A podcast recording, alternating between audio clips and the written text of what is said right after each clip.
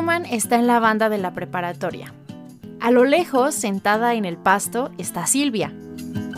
Truman rápidamente se fija en su sonrisa distraída, pero al darse cuenta de que tiene su atención, no puede evitar sonreír él mismo.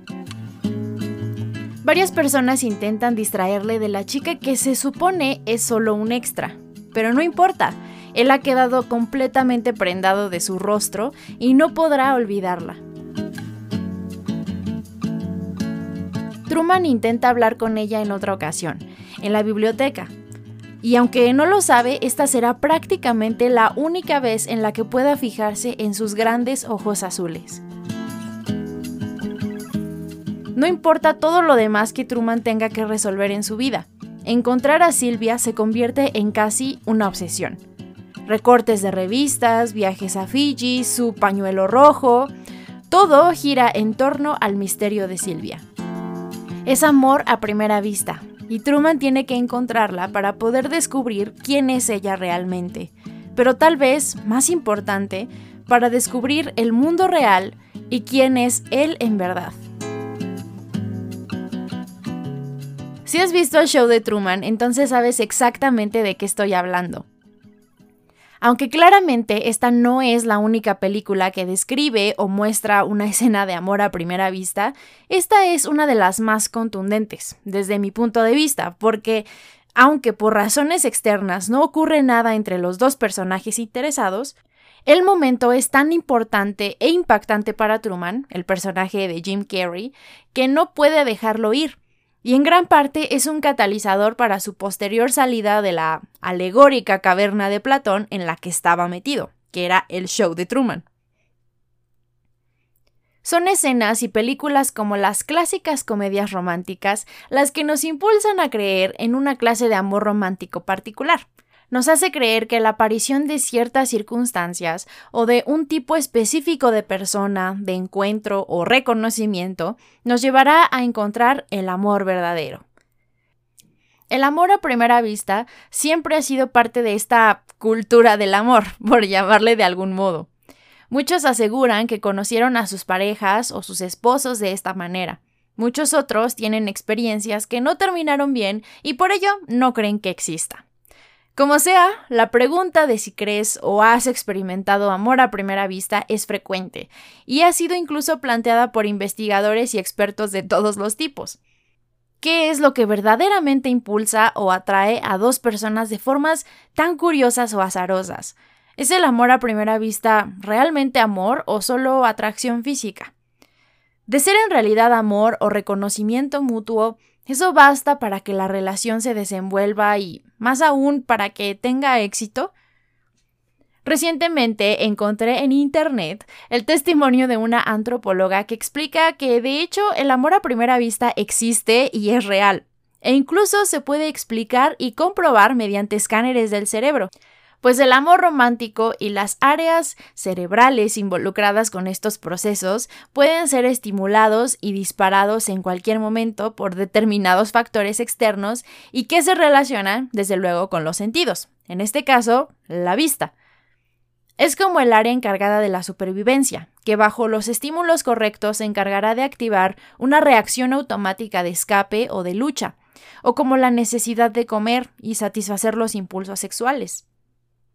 Y como el amor a primera vista se trata de un estímulo visual, obviamente, no resulta extraño entonces encontrarnos con estudios que arrojan que son de hecho los hombres quienes suelen pensar con mayor frecuencia que han encontrado el amor a primera vista cuando describen a su pareja actual o parejas anteriores un poco en contra del estereotipo de que las mujeres solemos estar más interesadas en cuestiones de amor romántico o que somos más proclives a exigir y demandar formalidad o comunicación asertiva y demás.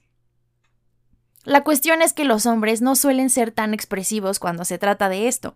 No suelen confesar que se han sentido atraídos por alguien de ese modo si no es hasta que la relación de hecho se consuma o alcanza cierto grado de formalidad o cuando se sienten con confianza y seguridad.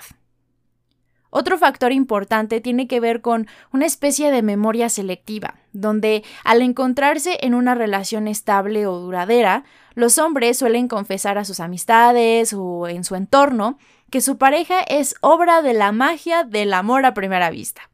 Y no es posible determinar con exactitud, o mejor dicho, con objetividad, si se trata de una mentira, porque en muchos casos esto es considerado real. Ellos efectivamente así lo recuerdan. Y como esto está relacionado con el sentido de la vista, resulta obvio también pensar que el atractivo físico o la apariencia tiene un rol muy importante en este tipo de enamoramiento, y más cuando son los hombres quienes se aseguran haber conocido así a sus parejas. Es decir, no es sorpresa que los hombres suelen ser más visuales que las mujeres para decidir. En este sentido, es obvio que las personas convencionalmente atractivas pueden tener mayor probabilidades de experimentarlo, o al menos para admitirlo después. Y tal vez por eso es fácil pensar que el amor a primera vista es solo atracción física. Pero bueno, con todo esto no pretendo en lo absoluto dañar la reputación o herir los sentimientos de todos aquellos que creen en el amor a primera vista. Creo que solo quiero ilustrar el hecho de que cuando nos dejamos llevar al 100% por nuestros sentidos, al ser estos imperfectos, podemos terminar tomando decisiones incorrectas y hacernos o hacer daño. La cuestión no es si alguien miente o no cuando dice que experimentó el amor a primera vista. El tema es que en su experiencia del mundo así fue, y nadie podemos juzgarlo o criticarlo. El verdadero problema, creo yo, es vivir en un mundo de ilusiones, expectativas o historias románticas sin una intención de actuar con sensatez o razón. Déjame explicarme mejor. Todos llevamos en la cabeza una especie de mapa de los detalles o características que encontramos atractivas o deseables en otra persona que nos interesa románticamente. Algunos pedirán un cuerpo atractivo, otras desearán atención, otros buscarán intelecto, algunos dinero, etc. Esta serie de características se traducirán a su vez en una serie de códigos de conducta que se relacionan con la cultura y la sociedad. Digamos, por ejemplo, que alguien está interesado en el dinero o el estatus y considera que tener un iPhone es una señal del cumplimiento de esta característica. Entonces, la persona consciente o inconscientemente se fijará en personas que cumplan con este requisito. La cosa se complica un poco cuando se trata de cuestiones o características emocionales. Todos los seres humanos obtenemos nuestro primer contacto con el amor a través de nuestros padres o de quien sea que fuera nuestro primer cuidador. En algunos casos aprendemos directamente de cómo ellos nos traten. En algunos otros, del ejemplo que como pareja ellos establezcan. De esta forma, lo que nosotros consideremos amor o deseable será una especie de interpretación personal de lo que nuestros padres nos enseñaron, y esto aplica para bien o para mal, porque si nuestra infancia se relaciona con recuerdos de nuestros padres discutiendo o peleando, podemos comenzar a buscar eso. O por el contrario, alejarnos por completo de esa idea. Así, cuando alguien con quien interactuamos por primera vez, con relativa cercanía, cubre esas necesidades o nos da señales conscientes o inconscientes que activan nuestras carencias personales o nuestros deseos y necesidades afectivas, podemos interpretar ciertos gestos o actitudes como mágicos momentos de amor a primera vista. En algunos casos, si no es que la mayoría, esto se da sin que nos demos cuenta, Simplemente nos resulta atractivo y nuestra imaginación se encarga del resto. Y es interesante que, contrario a lo que se podría pensar, eso no se pierde, ni siquiera en primeros contactos que se dan a través del Internet o en las redes sociales. Y es ya un tema muy posmoderno encontrarnos muchos casos de parejas que se conocen en redes sociales, se enamoran y forjan relaciones estables. El tema con el Internet o las aplicaciones de citas tiene más bien que ver con la cantidad enorme de opciones. Y es que el cerebro no está adaptado para lidiar con más de nueve opciones diferentes. Más solo causará que el cerebro se abrume y decida con menos precisión, o que incluso no lo haga. Por eso es difícil encontrar una pareja estable en Tinder o escoger una película para ver en Netflix. Pero regresando al amor a primera vista, cuando, por ejemplo, una sonrisa, un comentario inteligente o divertido, una mirada atenta, un chiste o cualquier otra circunstancia activa esa parte de nuestro cerebro que nos dice que esa persona es deseable y además la otra persona corresponde el gesto o participa del coqueteo, entonces estamos perdidos. Y estamos hablando de una cuestión casi primitiva como te decía, se trata de esa misma parte de la mente que se activa con el miedo para hacernos huir o con el apego para hacernos sentir ansiosos y deseosos de cierto tipo de interacciones. Ahora, esto por sí solo no es malo. El amor a primera vista, como denominamos comúnmente estas interacciones tan emocionantes o lindas, puede ser real para muchos. El problema aparece cuando las personas inconscientes de sus traumas infantiles o de sus carencias emocionales reaccionan como si se tratara de algo destinado a ser y se dejan llevar por la emoción del momento. Y esta es la razón por la que el amor, el ejemplo o la educación de nuestros padres es tan importante para asegurarnos o permitirnos encontrar relaciones amorosas satisfactorias. Si ese amor estuvo asociado a la violencia, a la ansiedad, al abuso, al desapego, al desinterés, probablemente encontraremos que nuestra media naranja es una persona que o bien actúe desinteresado, violento o abusivo, o que complemente la parte de nosotros que pide expresar esa violencia, ansiedad y demás. Y esa es tal vez la expresión más triste de la vieja creencia de que los opuestos se atraen. Por el contrario, si contamos con las herramientas emocionales para formar relaciones seguras y satisfactorias, entonces tal vez nos resulte más fácil encontrar un contacto de amor a primera vista que de hecho se desenvuelva como amor duradero, y es que, como ya comentábamos un poco en el episodio anterior, el apego seguro y el amor real se construyen con el tiempo y el esfuerzo consciente de ambas partes. Con todo esto en mente, no podemos decir que el amor a primera vista exista o no, porque hay infinita cantidad de circunstancias, y tampoco sería muy productivo invalidar la experiencia de quienes lograron alcanzar relaciones estables luego de conocerse de esta forma tan especial o linda sobre todo cuando, en efecto, en circunstancias románticas, el cerebro se vuelve loco. Se sabe, gracias a experimentos con escáneres cerebrales, que el núcleo accumbens es la parte del cerebro que se activa cuando una persona enamorada observa la imagen de su amor.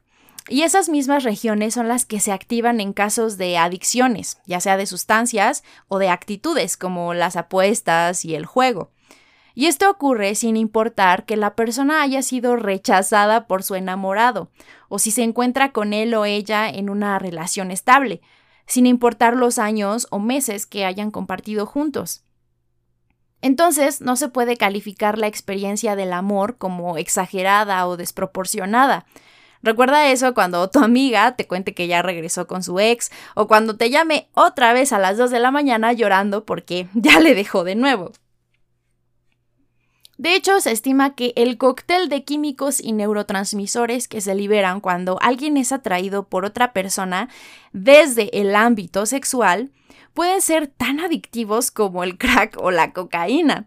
Así que el deseo por esa persona también puede impulsar al nuevo adicto a decir que ama a alguien, que se trata de amor a primera vista, o lo que sea, con tal de saciar esos deseos pasionales.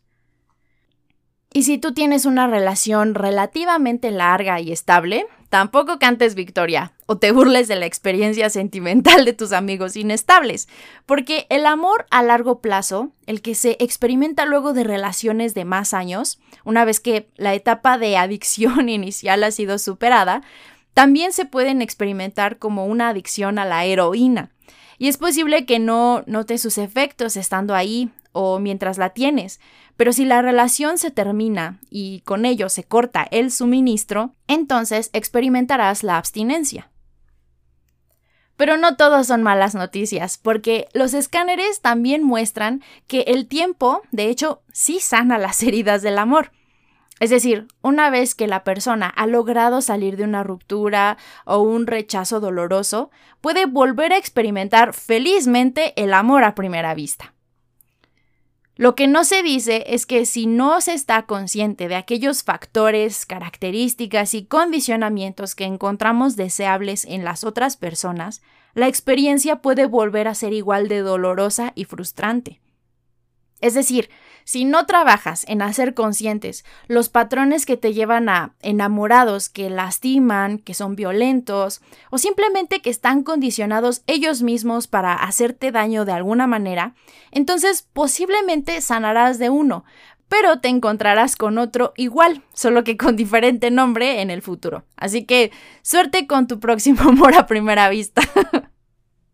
Al final, el amor a primera vista puede existir, pero no es la clase de magia especial que solo alcanza a unos pocos afortunados y elegidos de Eros, el dios del amor, o de Cupido. Es verdad que algunas parejas se concretan luego de un contacto así, pero eso es porque ambos se encuentran en la disposición y capacidad emocional para formalizar una relación, el amor a primera vista puede ser entonces una especie de impulso inicial para que ambos, o en muchos casos él, sea quien dé el primer paso y se atreva a hablarle a la chica o al chico que le guste.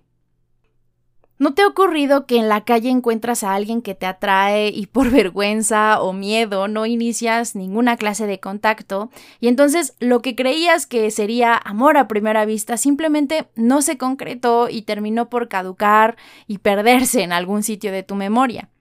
Eso es porque simplemente no tomaste la iniciativa. El impulso del amor a primera vista entonces tal vez no fue tan fuerte, significativo, o nada más no lo seguiste y ya. Pero para quienes sí siguieron ese impulso romántico y hoy disfrutan de una linda relación, sepan que eso es gracias a su esfuerzo y dedicación, que si bien fue inspirada por el amor a primera vista, persiste y se consolida gracias a la decisión mutua de trabajar en ello, no por la magia de las chispitas o los ángeles en el cielo. Y para los solteros, tal vez lo importante es recordar que lo primero que hay que hacer es trabajar en uno mismo, porque siempre vamos a querer encontrar parejas de acuerdo a nuestro nivel de desarrollo. No podemos exigir a alguien con dinero o estatus si no queremos trabajar o producir o esperar que nos llegue alguien brillante en intelecto si no estamos dispuestos a leer un libro o aprender algo nuevo e interesante. Y en la actualidad, más que nunca, estamos acostumbrados a recordar lo negativo de alguien, a esperar o buscar perfección y belleza, sin abrir el panorama, a aceptar también lo que no nos gusta de alguien, o a ceder un poco en nuestras importantes listas de cualidades y exigencias. Así que concéntrate en lo positivo, sé paciente y abierto con lo negativo y trabaja en ti. Pero bueno, ¿tú qué opinas? ¿Crees en el amor a primera vista? ¿Lo has experimentado? ¿Terminó bien tu experiencia? ¿Aprendiste algo de ello? Tal vez valga la pena reflexionarlo. Yo, por lo pronto, y en caso de que no nos volvamos a ver, buenos días, buenas tardes y buenas noches.